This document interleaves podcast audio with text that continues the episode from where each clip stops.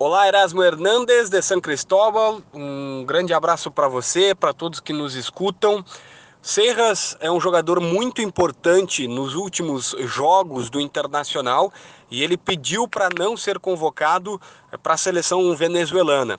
Embora todo o respeito que ele tenha pela sua seleção, o Inter, que é um clube grande no Brasil, um dos maiores clubes do Brasil, está apenas a um ponto da zona do rebaixamento neste momento, a segunda divisão do Campeonato Brasileiro.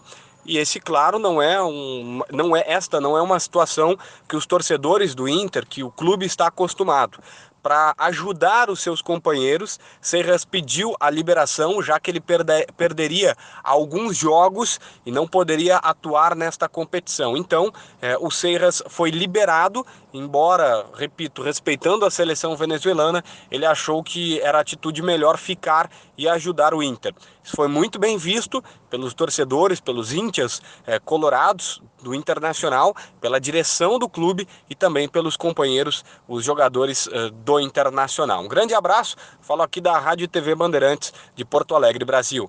Abraço Erasmo, abraço para todos.